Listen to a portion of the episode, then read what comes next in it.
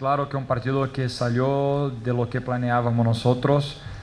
Ah, lo que yo hablé con ellos es que no cambia nada lo que yo pienso de ellos. No apaga la linda historia que estamos escribiendo y todo que, que hicimos hasta ahora en ese torneo. Que tengo, tengo la total confianza en los jugadores, sigo teniendo orgullo de las cosas que construimos y de lo que aún estamos por, por construir. Y es eso, ahora es asimilarlo cuanto antes el resultado de hoy porque sábado tenemos otro partido. Creo que en este torneo tal vez sí la mejor actuación nuestra, eh, un grandísimo trabajo defensivo. Eh, controlando prácticamente todas las acciones de San Luis, que es un equipo que, que, juega bien, que, también maneja muy bien la pelota, que tiene sus, sus, delanteros, algunos jugadores bastante peligrosos, entonces me gustó mucho todo el trabajo defensivo.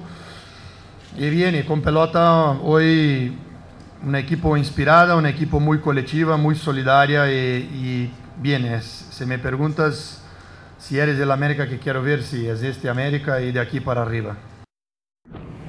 Pues arriba, muy arriba quedó el América. Bienvenidos a ESPN FC. Goleó al San Luis de manera inmisericordia. Eh, un partido de un solo equipo y eso, eso no tendría que ocurrir en una semifinal.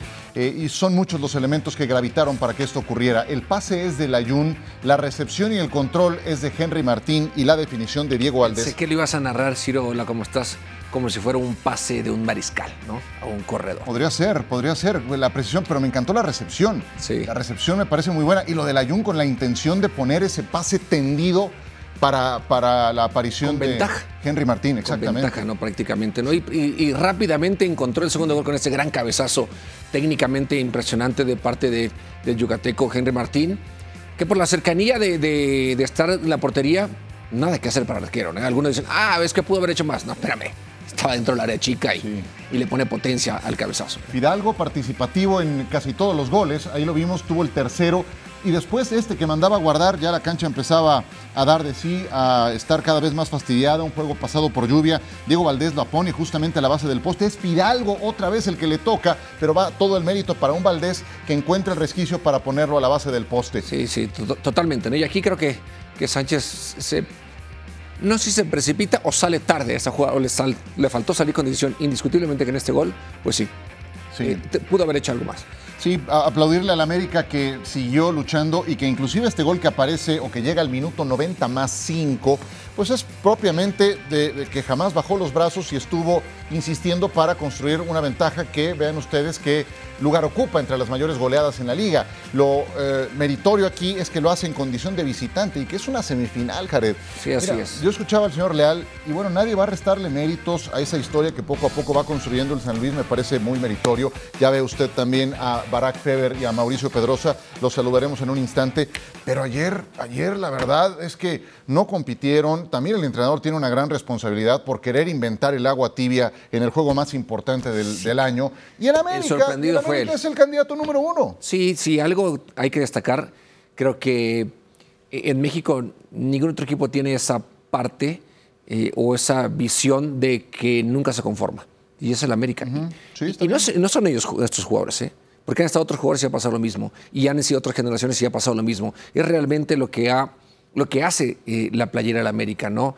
Si tiene un hombre menos, en ningún momento lo ves que se, que se, echen para atrás. Te voy a decir que es eso. Sí. Entonces sí creo que eh, es algo a destacar por parte de la América y al momento de sentirse eh, San Luis con dos goles en contra muy pronto del partido, Ajá. realmente vio la, la, la, cuesta muy, muy arriba sí. y dijo, no, no, creo que no, no, no va a ir. Eso que destacabas del América te voy a decir que es, es vivirse como equipo grande desde la fecha 1. Sentirse. Sentirse como equipo grande y exigirse como tal desde la fecha 1.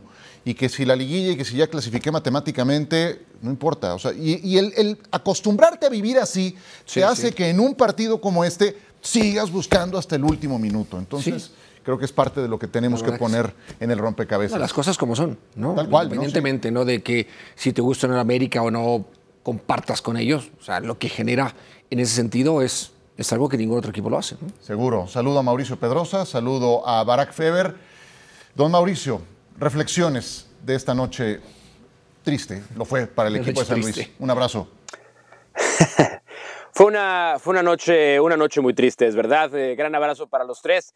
Eh, yo tengo dos reflexiones por hacer. Una que ya ustedes han planteado correctamente, pero una que no se ha planteado en ningún lado y que es muy importante que se vaya a plantear. En ella llego en un instante. La primera es, Leal se equivoca y no sé si lo dijo en la conferencia de prensa, traté de escucharla toda, pero creo que no lo, creo que no termina por admitir ni por explicar qué es lo que busca cambiando eh, a uno de sus extremos que venía funcionando, es decir, eh, Jürgen Damm lo deja en la banca cuando había venido funcionando muy bien como titular, juega sin un centro delantero nominal y no nada más pone ahí a Vitiño, sino termina exponiendo a Vitiño, porque Vitiño estuvo absolutamente perdido en esa zona del terreno de juego. No es que nunca haya jugado ahí, nunca ha jugado ahí de arranque. Y eso creo que al San Luis le maniató las dos, tres cosas bien que hace en ofensiva, que es atacar por los lados y después cuando te vas abajo en el marcador, en el minuto 3, lo otro que hace bien el San Luis es aguantar y contragolpear. Entonces, eso ustedes lo explicaron bien y estoy de acuerdo. Pero ahí va esta otra parte que creo que no se ha tocado y se debería de tocar. Lo que el América le hizo ayer al San Luis, yo creo que se lo hace a cualquier equipo de la Liga Mexicana. Mm. No sé si los cinco goles, pero tres o cuatro probablemente sí. Probablemente sí. Sí, sí lo hablamos en Entonces está bien, podemos, podemos hoy, sí, sí, sí, sí, discúlpame, eh, dejaría estar yo dormido a esa hora. No lo vi. Eh, no, ahorita de la tarde. Pero esto que lo hizo el América, por eso, a esa tarde, yo, yo, yo me duermo en la tarde. Después, si esta es la hora en la que me despierto, yo es muy temprano. Bueno, es que era las 11 de la eh, mañana. Esto que le hace el América al San Luis, se le hace a todos los equipos del fútbol mexicano. Entonces, el análisis tiene que ir mucho más sobre las fortalezas, virtudes eh, de este poderoso América, que a lo mejor seguirle encontrando algunas fracturas y frisuras al Atlético de San Luis. Fue una exhibición como pocas veces se ve en semifinales del fútbol mexicano. Sí, porque un equipo se equivocó, pero también porque del otro lado está un equipo poderosísimo que perdió en la primera jornada del campeonato y después no ha vuelto a perder. Y si gana o no, pierde el partido de vuelta, romperá el récord de más partidos sin derrota en la historia de los torneos cortos del fútbol mexicano. Yo, creo que sí, tiene razón Mauricio, no lo hablamos en Picante la tarde, que para que, dando un hecho que obviamente América está en la final, eh, eh, para decir que tanto Tigres o Pumas cualquiera de ellos que llegue a avanzar a la final, si América juega como jugó anoche, van a tener que hacer un gran, una gran final. Les, puede pasar lo mismo, Jared. les puede pasar lo mismo. Les puede pasar lo mismo que le pasó al San Luis ayer. les puede pasar lo mismo. a Barak también. Si tú solito te metes al abismo, si tú solito te metes en la boca del lobo queriendo inventar el hilo negro pero es que, en el juego más importante. También hay que darle el crédito. También hay que darle el crédito de que América prácticamente aplastó. No dejó pues hacer nada a San Luis. No dejó hacer nada. O sea, no es que. Sí es cierto, se equivoca Leal en la toma de decisiones, en el planteamiento, lo que sea. Pero a partir de ahí también es saber cómo América realmente se preocupa por él. No por el rival, claro. por mí. ¿Cómo le voy a hacer daño yo? Sí, resaltaba precisamente lo del América. Barak, te escucho con tus reflexiones de esto y precisamente sobre este último punto, si le puede hacer esto el América a todos, yo no creo que a Tigres le pueda hacer algo semejante. Yo creo que también influye que el San Luis se metió solito en el abismo. Sí, sí, bueno, eh, influyen las dos cosas, obviamente. Ciro, saludos, Jared y, Mau. Pero es verdad, yo, el, equipo más grande que, he visto eh, en el fútbol mexicano, después del Santos de, del Pony Ruiz y de Jared Borgetti, Obvio. Eh, fue el Toluca de, Cardoso Ciña, aquel que le metió 6-0 al América, claro. Es decir, tan superior al resto no, ha habido. Y sin embargo, sí, pero claro, no, claro, el, 6-1 contra Santos, es verdad. Este, era un equipo tremendo que, aplastaba y que salía campeón una vez cada dos torneos, ¿no? Eh, verano siempre, en el invierno, por más que llegara como líder, siempre había un partido en el que eh, se encontraba con, un rival que, que impedía que, que, Toluca demostrara lo que ya sabíamos todos, que saliera o no saliera campeón, era el mejor. Entonces, esa superioridad que, que manifiesta el América, este, sí invita a pensar que, que sea quien sea, el América en su día eh, va, va, a poder pasarle por encima, porque además, eh, dándole continuidad a lo que mencionaba Jared desde el principio, eh, el América entrena todos los días el escenario de la liguilla. contra el América, aunque sea cliché, porque no lo es, todos juegan, independientemente que sea la jornada 1, la 5, la 14, cualquier año, con América va bien, con América va mal, el América siempre exige del rival, este es el partido en el que el rival juega y, se olvida que es temporada regular y que es jornada 6 u 8, ¿no? Siempre juegan contra el América con una intensidad como si fuera de liguilla. el América está mejor entrenado que cualquier otro. Eh, claro, este torneo y, todos los demás, ¿no? Eh, en, todos los demás, eh, por lo menos desde hace cinco años, no le ha servido de mucho este entrenamiento. Pero, pero claro que, que es algo que hace peculiar a América. Y dirán, bueno, las Chivas también. Em, bueno, quizás. No. Yo creo que no, tanto como la América. Para nada. No, no, no, Yo estoy de acuerdo contigo y la reacción inmediata de Mauricio me lo dice todo, ¿no? A, lo mejor estamos llevando ya hacia otro terreno, pero sí creo que da una explicación muy concreta de por qué pasa esto. Guadalajara, eh, no, no, no creo que se viva de la misma se forma. Consciente más. No, pero Ciro, desde, desde, desde calidad de plantel, perdón. O sea. No, sí, claro. Sí, sí, sí, o sea, desde pura calidad del plantel. Ahora, ojo, ayer hablamos de calidad de plantel.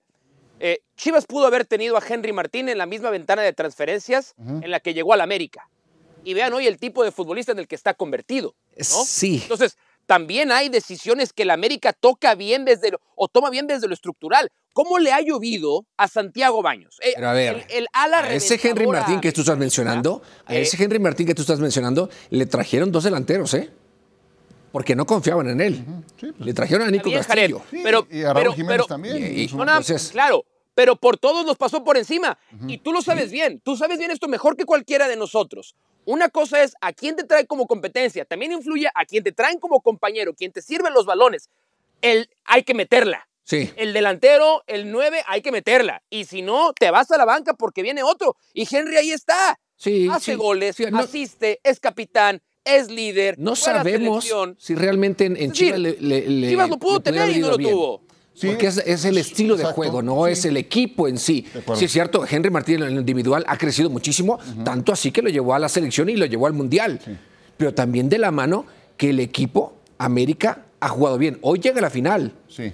Pero con Solari también tuvo buenos torneos. Con Tan Ortiz, el equipo también tuvo buenos torneos. Bueno, ahí ha estado, ha sido el mejor equipo. Eso te ayuda, ¿no? Entonces, sí, de las cosas también que decía eh, Barak, creo que es importante, ¿no? América, independientemente del jugador que seas, si eres bueno, ¿no? Son de las cosas que me di cuenta estando, eh, estando en Chivas, eh, que cuando te pones la playera, cualquier jugador mediano, ligeramente bueno o no tan bueno, se siente que es el mejor.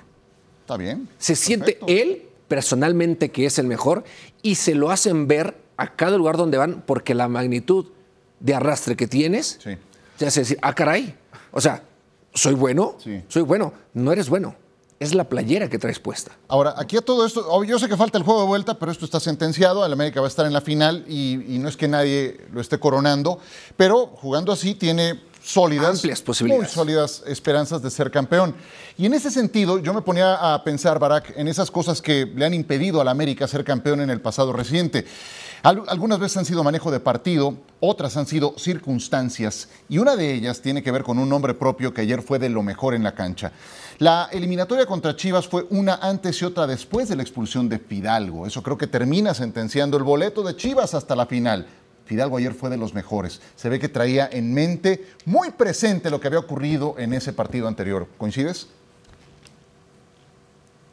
De acuerdo. Y, combina eh, el tema Fidalgo, la madurez, la evolución como futbolista, lo que era, que era muy bueno, ¿no? Pero, pero de lo que jugaba y de lo que juega ahora, lo que aporta ofensiva y defensivamente al equipo, el complemento de Jonathan Dos Santos, eh, era impensable, ¿no? Primero que un tipo como Aquino, con lo que había hecho en León, no tuviera lugar en el América. Y después que un tipo como Richard Sánchez tampoco tuviera lugar en el 11 de gala del América, por lo bien que está Jonathan Dos Santos y porque Fidalgo no lo mueves eh, de, ninguna manera, ¿no? Otro de los eh, síntomas de este América, que, podríamos ir desde, desde época seguramente del Piojo Herrera, que, que lo hizo campeón, pero que también quedó en la orilla en la segunda etapa, es eh, los partidos de ida, ¿no? Eh, sobre todo desde Solari y Ortiz, el lastre del juego de ida. Y bueno, contra San Luis no quedó lugar a dudas de que probamos en la fase semifinal ese no iba a ser problema para el América, pero ha sido un tema también, ¿no?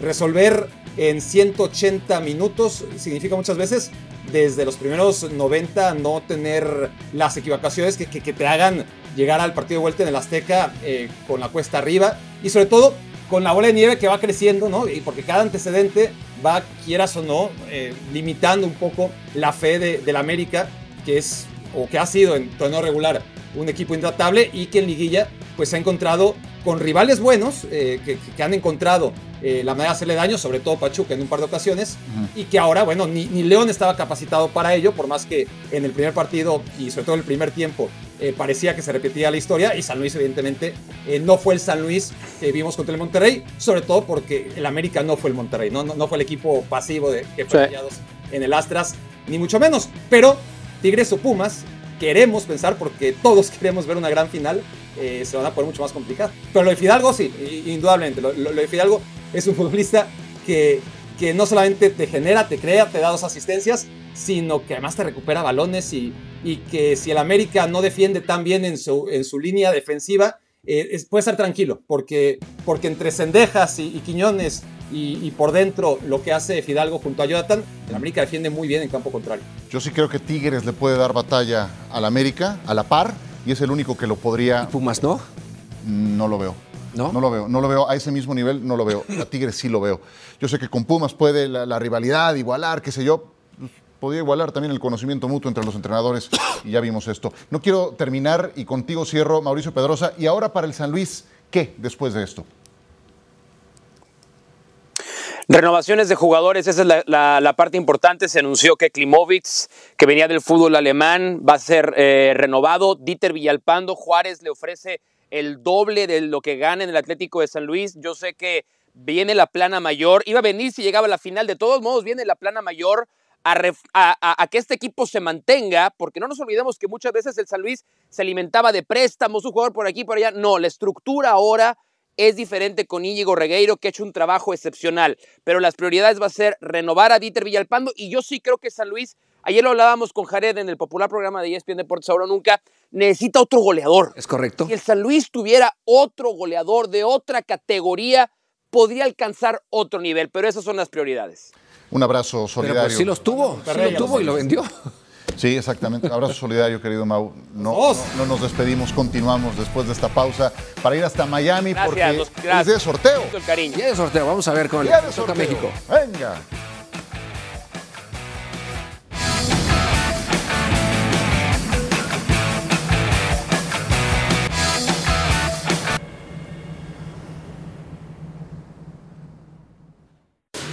Les presentamos actividad de la Liga Premier. El Everton se enfrentaba al Newcastle, dos equipos con aspiraciones totalmente eh, contrarias que hasta el momento se manifiestan en la tabla general. Sin embargo, ah, bueno. el Everton. Ah, bueno, dejando ir esta, ¿eh? El Everton le ganó al Newcastle tres goles a cero.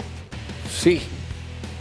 Y dejando ir esa oportunidad clara dentro de la área chica, pero bueno, después viene esta gran anotación es zurda, ¿no? Cruzado el disparo, que nada, nada que hacer para el arquero. Sí, porque estamos hablando, Jared, de un, eh, de un equipo que eh, está tratando de no descender. Este del Everton está en las posiciones bajas, traía una larga racha sin ganar y le gana con autoridad Barak al Newcastle. Y sale de puestos de descenso por ahora, ¿no? Lo que tiene mucho mérito el equipo de Sean Dyche eh, por, por el rival y porque con ese déficit de menos 10 ahora mismo le está alcanzando para, para estar en ese puesto que le libra por ahora del descenso, en lo que va a ser una lucha durante toda la temporada, por una victoria muy destacada sobre un Newcastle que, que, es de altibajos muy pronunciados esta temporada. McNeil, Ducuré y Beto con las anotaciones en el partido que nos entrega ese 3 a 0 del Everton al del Newcastle United. Uh. United. Y aquí está el West Ham que derrotó dos goles a uno, o para ser más exactos diría el macho. Así es. 1-2. 1-2. Eh, al Tottenham. Gran gol este tiro de esquina gran cabezazo al ángulo. Eh, jugó Edson Álvarez, lo vimos justamente cuando estaban entrando a la cancha. Y minutos y minutos para el mexicano que creo que le sientan bastante bien. Edson cubre eh, toda la ruta, es amonestado. Mauricio, el minuto 92. Empezó ganando con gol del Cuti Romero, el Tottenham Hotspur, pero el West Ham igualó y remontó. Sí, y, para, para Tottenham son cuatro derrotas en los últimos cinco. El único que no fue derrota fue su victoria, curiosamente, contra Manchester City. Pero a ver, este tipo de errores son imperdonables para un equipo que aspira a terminar dentro de los cuatro primeros. Los dos goles que concede hoy eh, Tottenham son absolutamente de los que van a revisar en el video y Postecoglu se va a dar de topes contra la pared. West Ham es un equipo muy práctico y con por eso se ha visto bien Edson Álvarez. Hoy me parece que el mexicano hace otra vez un extraordinario partido. Tottenham y el Newcastle son esos equipos aspirantes a meterse en los cuatro primeros puestos, pero el día de hoy, con estos tropiezos, evidentemente se rezagan entre sí ahora. en ese objetivo.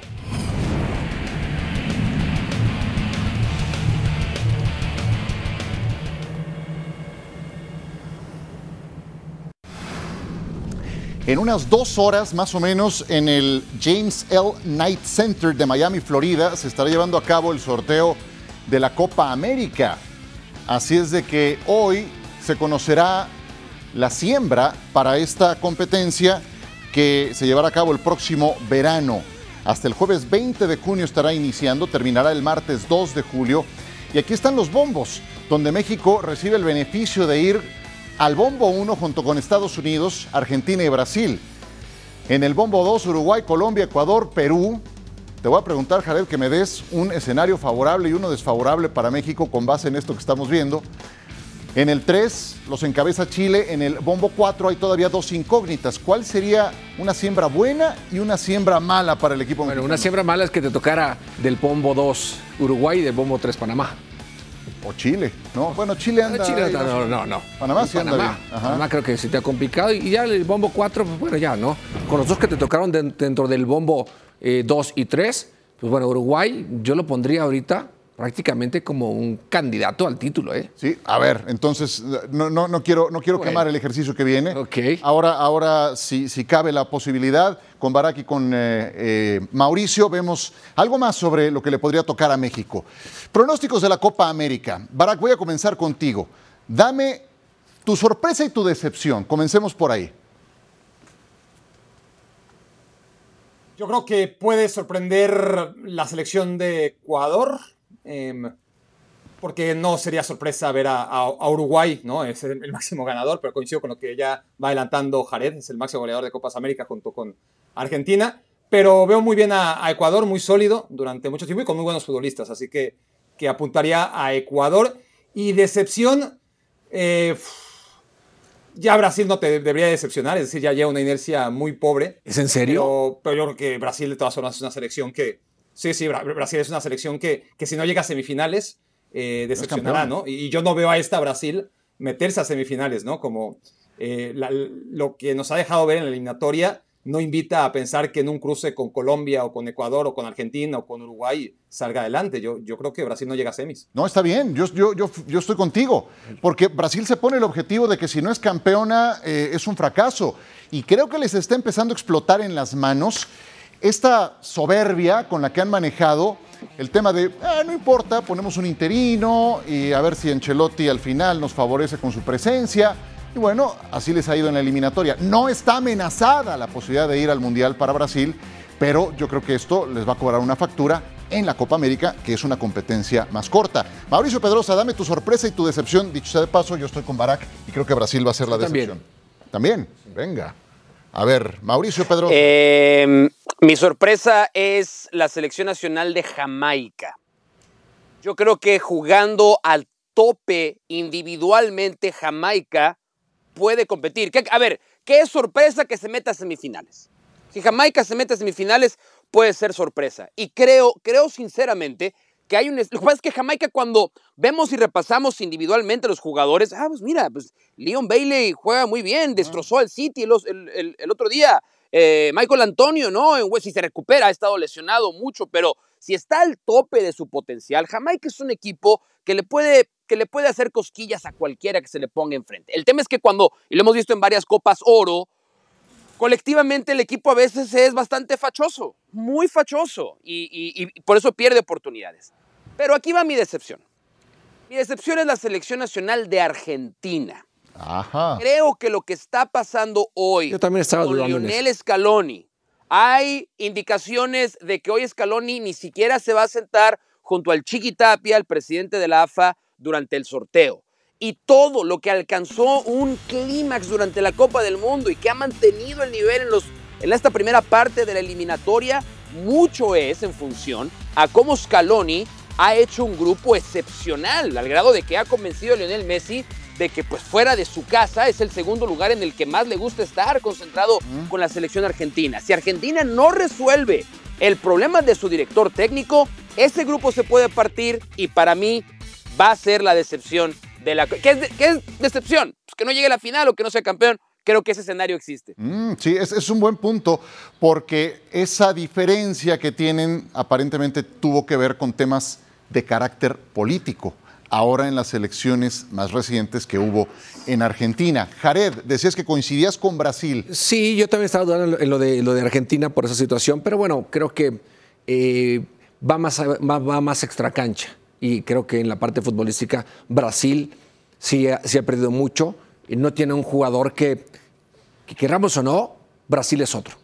Y no está, y está lesionado, y es Neymar, ¿no? No ha encontrado un jugador de esa índole en la selección brasileña, ¿no? Para mí la sorpresa, y me encantaría que así fuera y que tuviera una gran copa, sería Panamá. Ha, ha mejorado muchísimo en la parte futbolística. Panamá. Eh, le ha dado continuidad en, la, en, el cuerpo técnico y el técnico ha encontrado eh, jugadores disciplinados, jugadores que han crecido en la parte futbolística y en la parte eh, de equipo, pues ya lo hemos visto, ¿no? Haciendo muy buenos partidos en, eh, últimamente, así es que veo a Panamá como una sorpresa porque también en Sudamérica no le dan mucha importancia a una selección como Panamá, no la conocen tanto, entonces creo que sería una ventaja para ellos el enfrentarlos y que al momento que esté rodando el balón diga, ah, caray, espérame, ¿y, y, estos cómo? O sea, ¿de dónde sacaron eh, estos jugadores o, esta, o este estilo o esta forma de jugar? Y han tenido continuidad con su entrenador y creo que se está reflejando en resultados recientes. Yo voy a poner a Venezuela como una sorpresa. Yo sé que basado en lo que ha ocurrido en la eliminatoria, a lo mejor no es tan sorpresa, pero sí creo que puede dar de qué hablar en una competencia en la que no pintó, salvo cuando fue el eh, país organizador. Entonces, creo que Venezuela, cuando uno ve también sus jugadores, cómo empiezan a destacar en algunos equipos europeos, entonces te da una base interesante que los puede hacer eh, competitivos en esta, en esta versión. A ver, y su campeón, Barack Feber, dale. Coincidiremos todos. Campeón de Uruguay. Eh Creo que, no, creo, creo que Uruguay puede ser campeón de, de, América, tiene una buena inercia. Marcelo Bielsa tiene muy buenos resultados a corto plazo. El problema de Bielsa es generalmente a largo plazo. Eh, con Chile, eh, su obra maestra le, duró bastante sin llegar tampoco a, ganar cosas. Eh. Ese es uno de los debes de, de, Bielsa y el otro es ganar algo, ¿no? precisamente aquí podría combinar ambas cosas. Su, gran capacidad para sacar buen rendimiento, es decir, hacer jugar bien a sus equipos de inicio antes de, de sobreexplotarlos y, y de cansarlos y desgastarlos. Creo que Uruguay todavía no está ahí.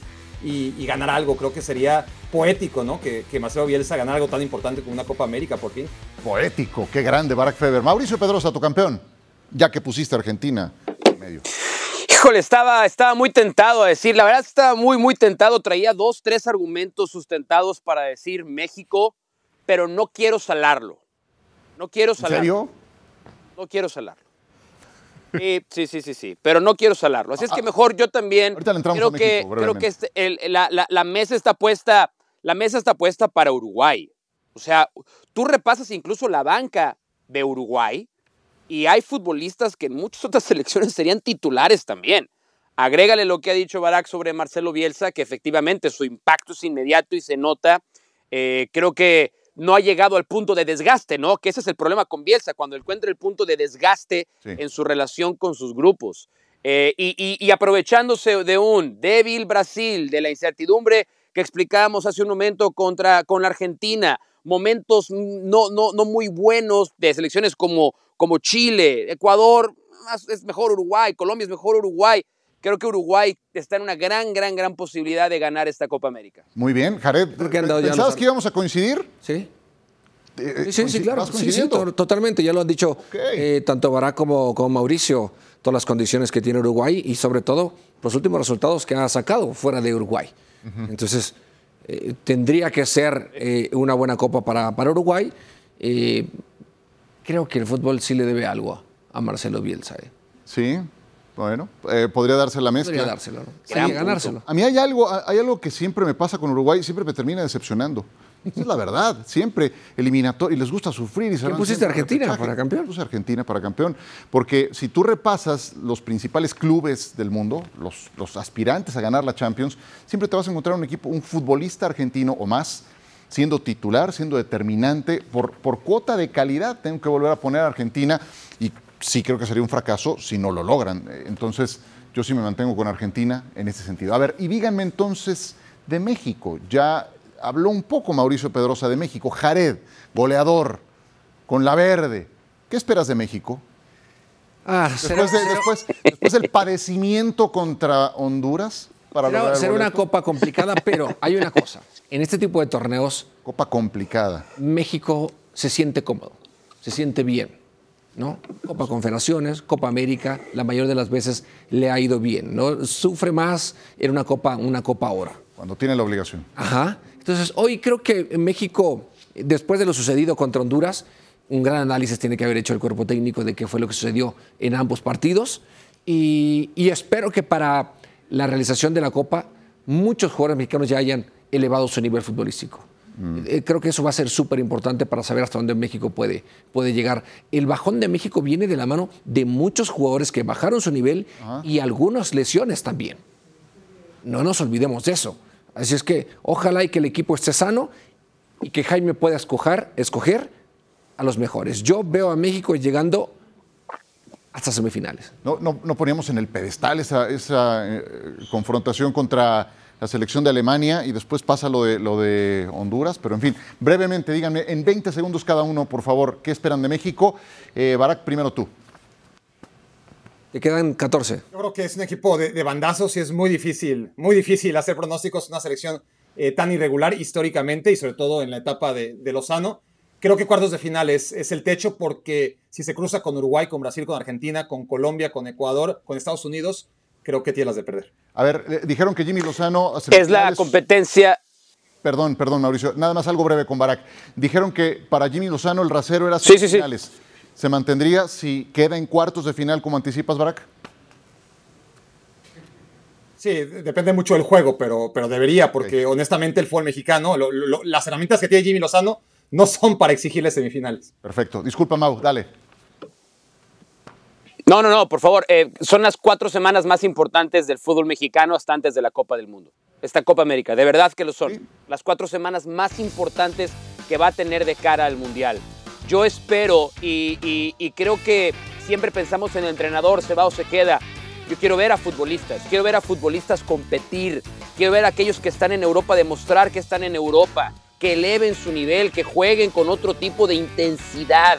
Eh, dudo mucho que vuelva a pasar algo como lo que pasó en Santa Clara contra la Selección Nacional de Chile, pero la puerta siempre está abierta para un desastre de ese tipo. Ojalá México compita, independientemente si se va en cuartos, semis, lo que sea, pero que compita, porque la última vez que estuvo en este escenario no solo no compitió, fue humillado. Y me parecería absurdo que si no se logra el boleto a semifinales, como alguien dijo, no sé, alguien de los federativos eh, recién entrantes, que eso le costara el puesto a Lozano. Creo ah. que es, es, el momento de que tiene que ser tu entrenador de la, de la selección para el Mundial del 2026. Juventus contra Napoli, el partido del día en la Serie A. Volvemos y pendientes del sorteo.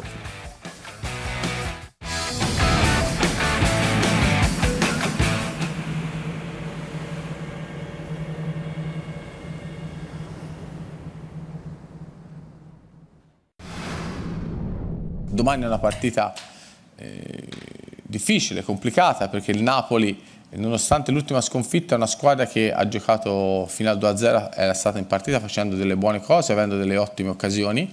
È una squadra che in trasferta ha fatto 17 punti quest'anno, quindi vuol dire che in trasferta ha un ruolino di marcia molto importante. Il Napoli le ultime 7 partite con la Juventus diciamo che la Juventus nelle ultime sette partite con Napoli ha vinto solamente una volta e quindi eh, anche questo per noi è un altro obiettivo domani da, da, poter raggiungere. Dice Massimiliano Allegri, domani la partita difficile contra el Napoli, pero más difícil para el Napoli, sí, ¿no? Sí, sí, claro. O sea, lo que va la temporada es mucho mejor. Eh, la Juve. La Juve que, que, lo que ha hecho en Napoli hasta el momento, ¿no? Mm. Pero no deja de ser el campeón y algo, algo debes de tener, ¿no? Entonces, como regularmente suele suceder, respuestas políticas. Políticas, exactamente. Juventus segundo de la clasificación, Barak Napoli quinto. ¿A quién ves mejor para este partido en Allianz Stadium de Turín? a, la Juventus por, mucho. Eh, es un equipo sólido, es un equipo al que le está saliendo todo. Em, eh, contra el Monza, por ejemplo, ¿no? para ilustrarlo, es, un partido en el que Blaovic falla un penal, eh, tiro de esquina después de que la ataja dos veces el portero, porque también ataja el contrarremate, tiro de esquina, gol de Rabiot. partido típico de la Juventus, 1-0, sin que pase nada, tener la pelota, pero no para romper líneas, sino para que el, otro rival, para que el rival no la tenga. Así se van 1-0, mete gol al 92 el rival, que fue el Monza, y al minuto 95, de todas formas, gana la Juventus después de que Gatti, el peor jugador de la Juventus, la abanica y de todas formas le queda ahí para, para meterla. Le está saliendo todo a un equipo que es excesivamente pragmático, que es muy poco vistoso. Yo tengo por costumbre ver cinco partidos de, Premier League, cuatro partidos de Serie A, tres partidos de la Liga Española, dos de la Bundesliga, uno de la Liga Francesa. Y mi peor momento, honestamente, del fin de semana es cuando digo, veo la lista y digo, bueno, me toca ver a la Juventus. Es, para el espectador es terrible pero es un equipo muy efectivo. Eh, tiene, tiene a, Rabiot, que, que, anda muy bien, que es muy bueno y anda muy bien. Tiene a Vlaovic, que, que es un gran delantero. Tiene a Chiesa, que, por, sí, por sí solo merece ver. Es una pena que esté eh, dirigido por Allegri, un jugador como Chiesa. Y por demás tiene mucho mérito. ¿eh? Es decir, Allegri puede ser, jugar muy feo, pero tú ves el plantel que tiene la Juventus, salvo esos tres jugadores. Y no te voy a decir que, que, que Stesny, el portero, es muy malo, o que Bremer es un mal defensa, o, que Kostic es un mal lateral izquierdo. Son buenos, pero, pero así, así, ¿no? Para la Juventus y el resto, el resto son jugadores que, nunca habrían jugado en la Juventus en otro escenario y, y míralos, están ahí eh, peleando la punta. Es muy bueno el trabajo de Alegre. Puedes, salir al parque y tomar un poquito de sol también si quieres, ¿eh, Barack? Porque estás bien blanco, ¿eh? Por favor, ¿eh? Qué barbaridad. Mauricio Pedrosa. ¿Eso qué? ¿Y eso qué? Racismo. ¿Cómo? No, no, pues yo, no, yo sí tengo amigos. Pues, afortunadamente. tienes tiempo para salir a caminar. un poquito de sol. La hayas metido en tu casa. No, no, no, yo, yo por eso decía, yo, yo sí tengo amigos, yo sí tengo amigos que quieren convivir conmigo y pasar algún rato, disfrutar de mi amistad, ¿no? A mí me gusta, este, me gusta la vida también, ¿no? Este, pero yo, eh, y además considero a Barack uno, uno de mis amigos. Pero con lo que voy a, o sea, creo que en el caso de la Juve, porque acordémonos en esta nueva etapa, Max Allegri cuántas veces ha estado a punto de salir. Afortunadamente la Juve entendió que sus expectativas hoy son otras, sus metas son distintas y para esta versión de la Juve y para estos objetivos de la Juve no hay mejor entrenador que Massimiliano Allegri y no hay mejor manera de tratar de hacer lo que está haciendo la Juve que jugando de esta manera porque rescata puntos, rescata algunos, gana los partidos que tiene que ganar, empata el otro día los partidos que tiene que empatar. Y si es así, entonces la Juve se va otra vez a estabilizar. Fue un equipo que se había desestabilizado. Hablando de desestabilizar, lo que le ha pasado al Napoli es lo que pasa en el fútbol italiano constantemente. Es decir, después de que se acabó la década de dominio de la Juve, hemos tenido eh, títulos alternos, Milan, Inter, Napoli. Y creo que el Napoli hoy está aquejando lo que le aquejó a Milan y a Inter, que también ellos tuvieron temas estructurales y administrativos diferentes, pero es, es esta rueda de la fortuna en la que hoy se ha envuelto la Serie A y no se ha vuelto tan predecible como se volvió durante una década. Napoli viene de perder aparatosamente ante el Inter y pues eh, con eso cerramos este bloque y también la participación de los señores Pedrosa y Barak. Eh, Puedes salir un poquito al parque ahorita. Inviten a Barak a algún lado, no sean así. Y si alguien es amigo de Barak, que unos, un grito para que haga algo con su vida. Estoy, libre, estoy, estoy libre lunes a viernes, siempre y cuando no sea martes o miércoles. Márcame y platicamos un ratito. Sí, sí, sí, sí. Abrazo. Hacemos un Zoom o algo, una convivencia por Zoom. Qué bárbaro. En los últimos tiempos, enfrentar a Tigres ha sido complicado para los Pumas de la universidad. Pero este Pumas da otras sensaciones, tiene un mejor plantel, está en un buen momento, en plano ascendente, están bien dirigidos por Antonio Mohamed. Y ahora Tigres tiene una ausencia importante para este primer partido. Última hora de los campamentos, vamos primero con Tigres y Adriana Maldonado. Saludos, Ciro, les mando un fuerte abrazo ya desde el hotel de concentración del equipo de los Pumas, que este equipo está pues prácticamente enfocado al 100% en encarar las semifinales del fútbol mexicano. A lo largo de estos días de entrenamiento, Antonio Mohamed dio la instrucción de que su equipo tuviera una preparación en silencio, hermetismo total alrededor del equipo universitario y es que ellos están enfocados a seguir avanzando en esta fase final. Les cuento un poco cómo sería sería la alineación titular del estratega argentino para esta noche.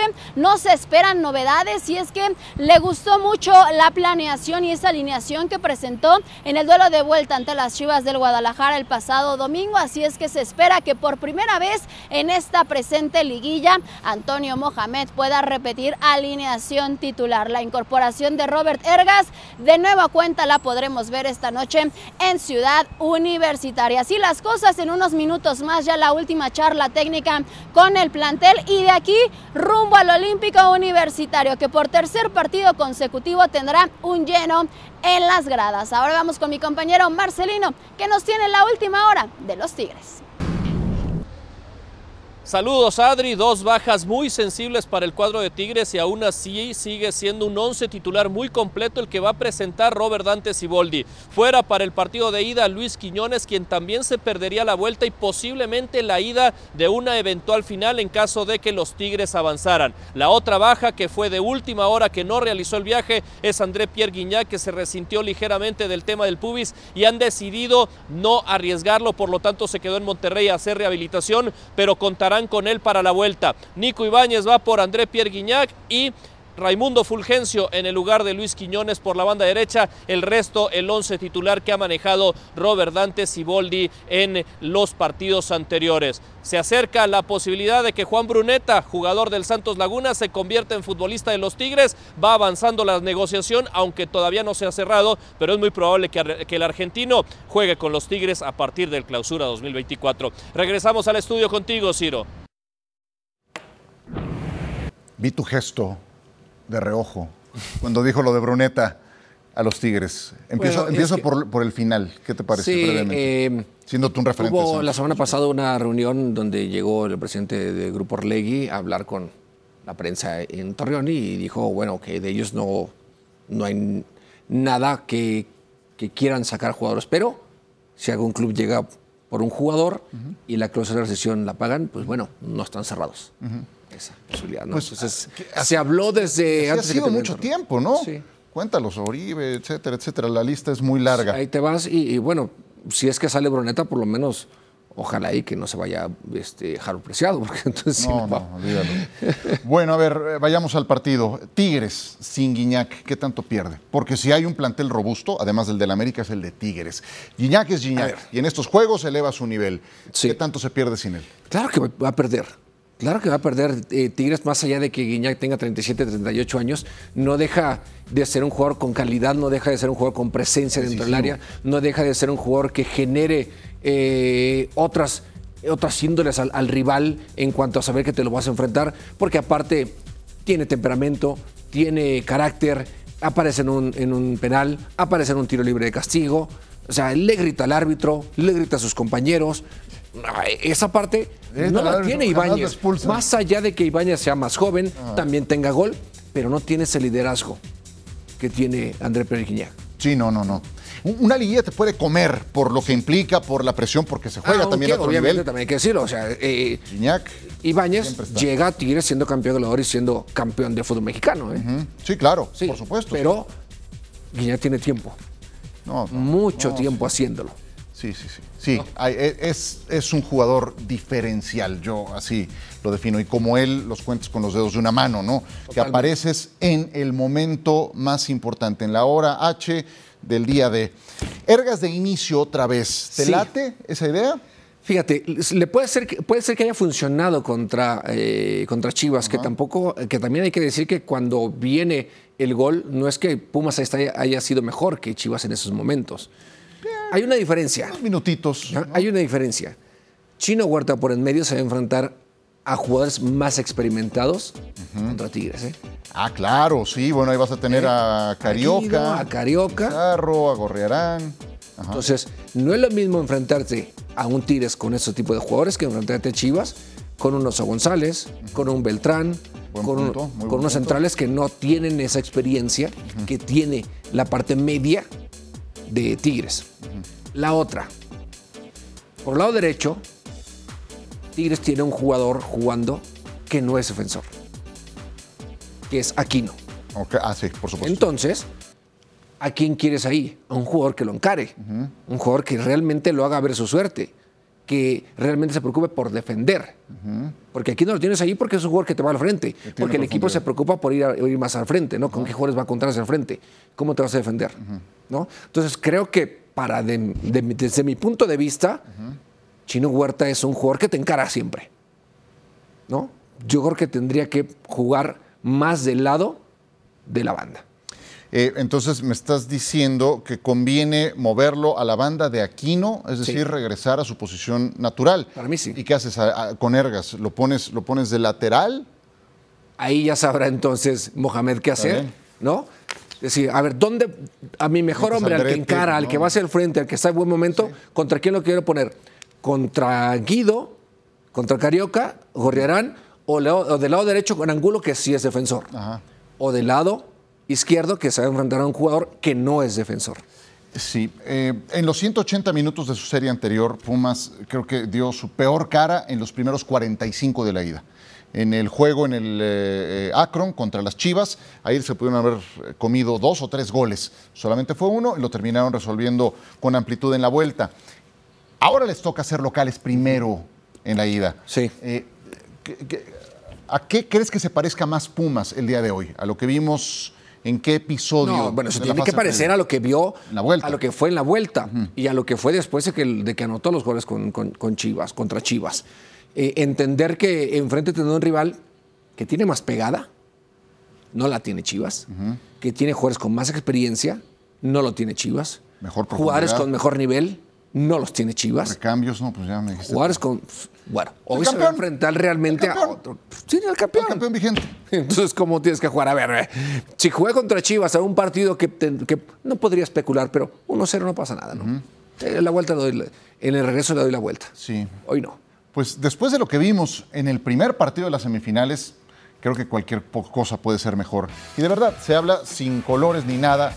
Lo que queremos es una semifinal espectacular, vistosa, pareja. ¿Ya nos vamos? Sí. Otra hora, si quieres, nos echamos. ¿Se puede, productor? No, dice que no. ¿Qué nomás? Se lo pierden. Qué grande Gracias, Nos vemos.